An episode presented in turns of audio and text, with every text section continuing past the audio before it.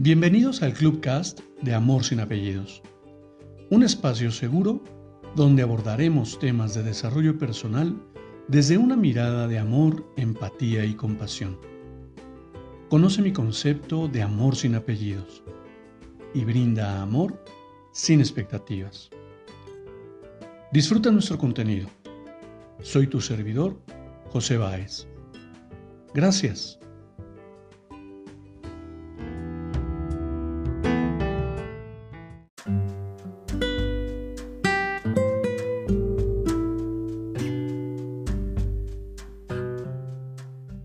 ¿Qué tal? Quiero compartirte una lectura para que reflexionemos.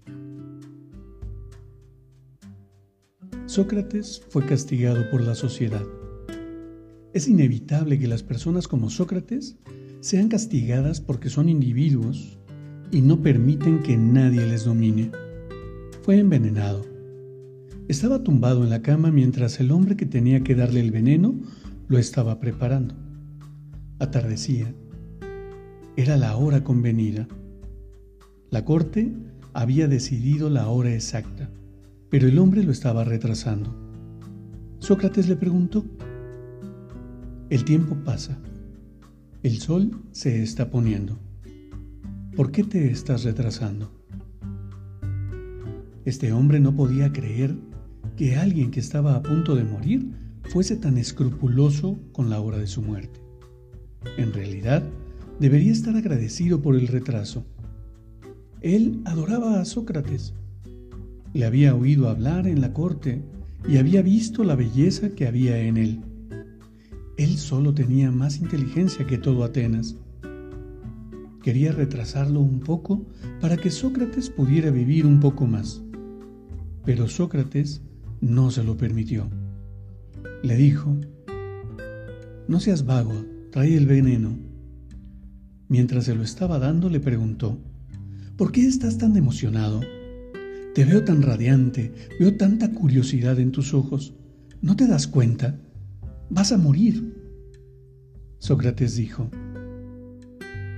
eso es lo que quiero conocer. La vida ya la conozco. Ha sido hermosa, con todas las ansiedades y las angustias, pero a pesar de todo, ha sido un placer. Simplemente respirar es una gran alegría. He vivido, he amado, he hecho todo lo que he querido, he dicho todo lo que he querido. Ahora quiero saborear la muerte, y cuanto antes, mejor.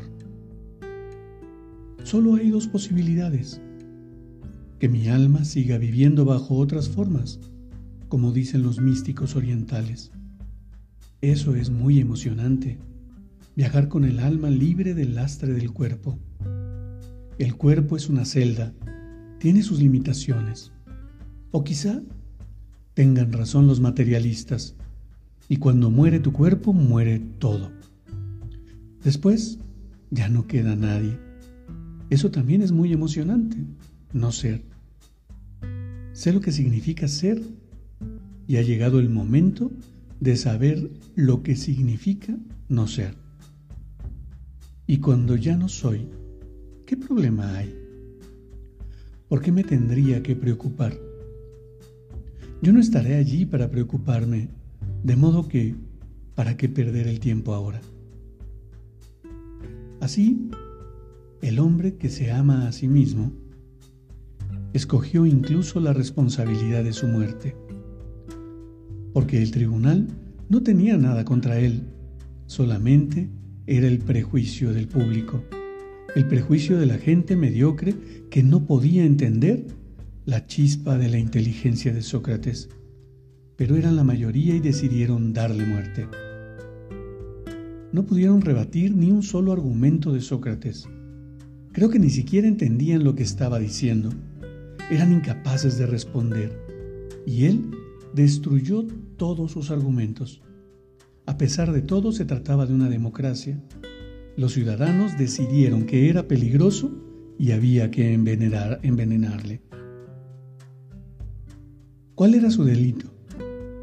Su delito fue hacerle rebelde a nuestra juventud, los vuelve escépticos,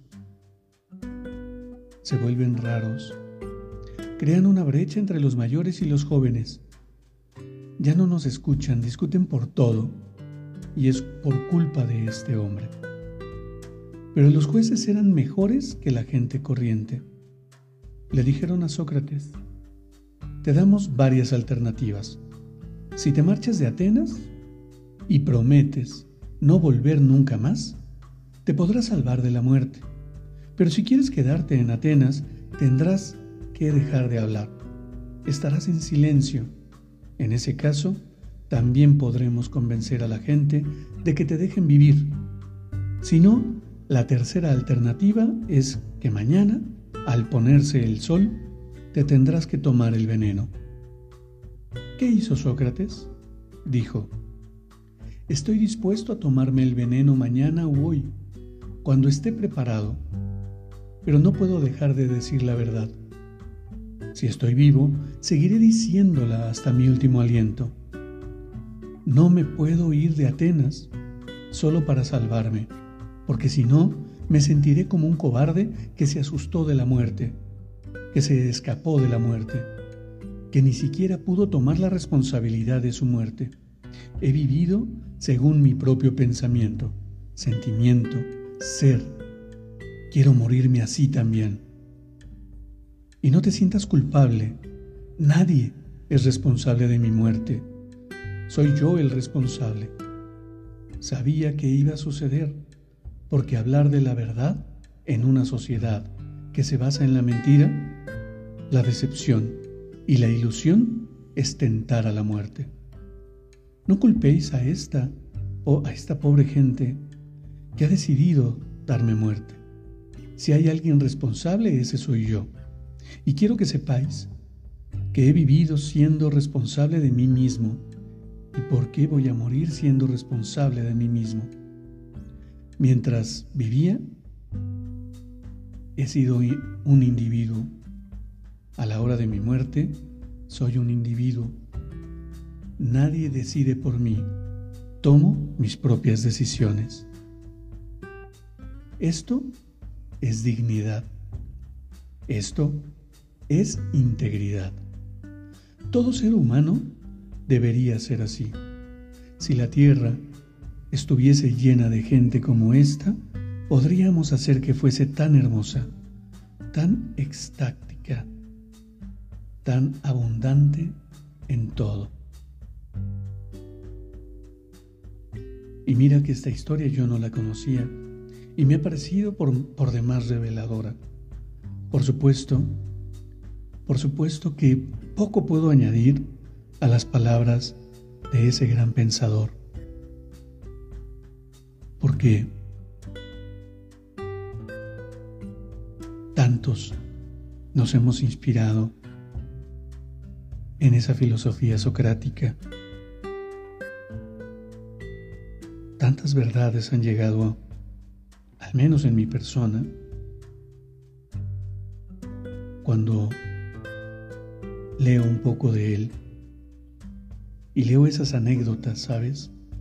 Esas anécdotas que enriquecen, esas anécdotas que, que me permiten discernir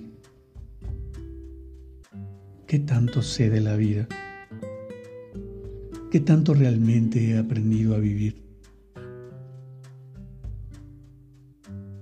Y es verdad que hoy me cuestiono profundamente si es cierto que he vivido en ese bienestar y en esa plenitud en la que he aprendido a hacerlo los últimos años de mi vida. Sin embargo, hoy tengo la oportunidad de aprender algo nuevo y compartirlo contigo. Te invito a que escuches esta historia y me cuentes un poco en los comentarios qué te ha parecido. ¿Tú qué opinas? Te abrazo con amor en la distancia y me despido como siempre lo hago. Brinda amor sin expectativas. Crea magia en tu entorno y hagamos de este mundo un mejor lugar para vivir. Hasta pronto.